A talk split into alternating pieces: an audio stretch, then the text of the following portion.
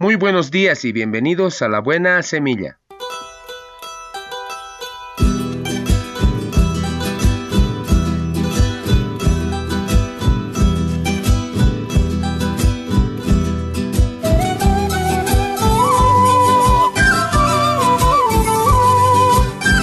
Hola, hola, ¿qué tal? ¿Cómo están? Les saludo con la paz de nuestro amado Señor Jesucristo.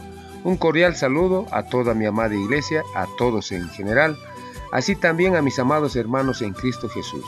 Y no me olvido de mi familia allá donde se encuentre, que Dios me los bendiga. Y también para mis colegas de trabajo allá donde se encuentre, que el Señor les cuide y les guarde todos los días en su familia. Y para mis amigos en general, para los que se encuentran acá en la ciudad, para los que se encuentran en el interior del país y también en el exterior del país. Mil bendiciones, un abrazo fuerte, un apretón de manos y que el Señor me los bendiga a cada uno de ustedes. ¿A quién intentas agradar hoy? Una vez un joven estudió violín con un maestro de renombre mundial. Trabajó arduo durante varios años para perfeccionar su talento y al fin llegó el día cuando se le pidió que diera su primer importante recital en público, en la gran ciudad donde vivían ambos, él y su maestro. Luego de cada selección que él presentaba con gran habilidad y pasión, el violinista parecía receloso ante los grandes aplausos que recibía. Aun sabiendo que aquellos en la audiencia eran astutos en la música, y no dados a aplaudir presentación alguna que no fuera de calidad superior. El joven actuaba como si no pudiera escuchar el aprecio que era derramado sobre él. En el cierre del último número, los aplausos fueron estruendosos y se escucharon numerosos bravos. No obstante, el talentoso joven violinista tenía sus ojos fijos en un solo lugar. Al fin cuando un anciano en la primera fila del balcón sonrió y asintió con su cabeza en señal de aprobación, el joven se calmó y brilló con alivio y gozo. Su maestro había alabado su trabajo. Los aplausos de miles no significaron nada hasta que él ganó la aprobación del maestro. ¿A quién intentas agradar hoy?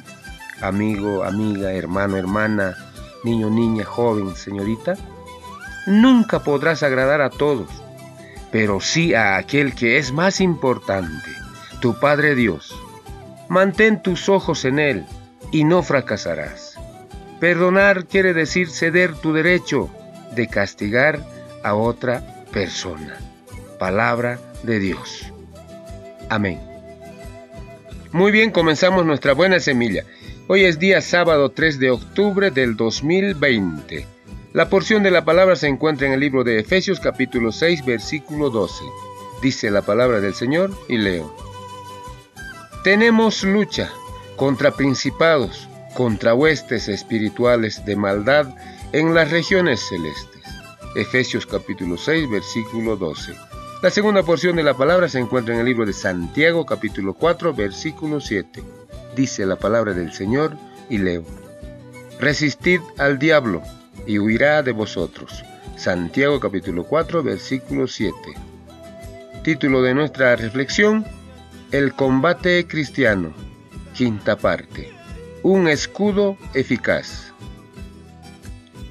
Entre las piedras que constituyen la armadura de Dios, el cristiano es invitado a tomar sobre todo el escudo de la fe, con que podáis apagar todos los dardos de fuego del maligno. Eso se encuentra en Efesios capítulo 6, versículo 16. ¿Cuáles son esos dardos?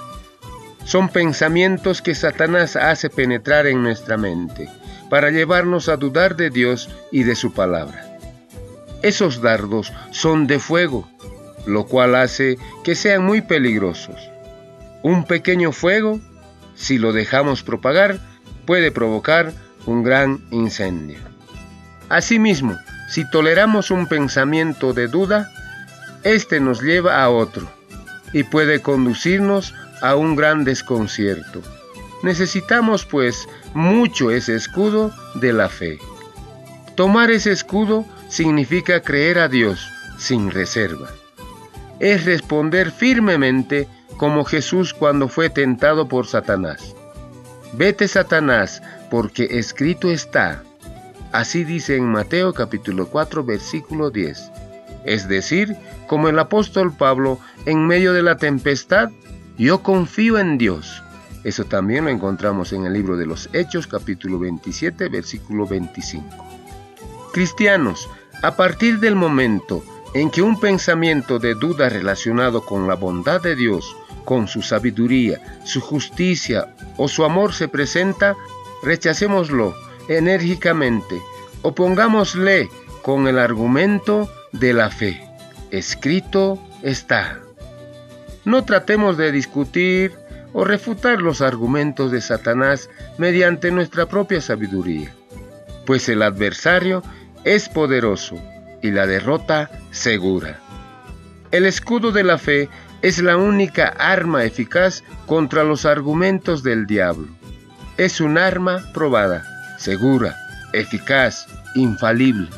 Dios afirma que con ese escudo podremos apagar todos los dardos de fuego del maligno. Palabra de Dios. Amén. Muy bien, así terminamos hoy nuestra buena semilla. Nos vemos el día de mañana, si Dios así lo permite. Hasta pronto.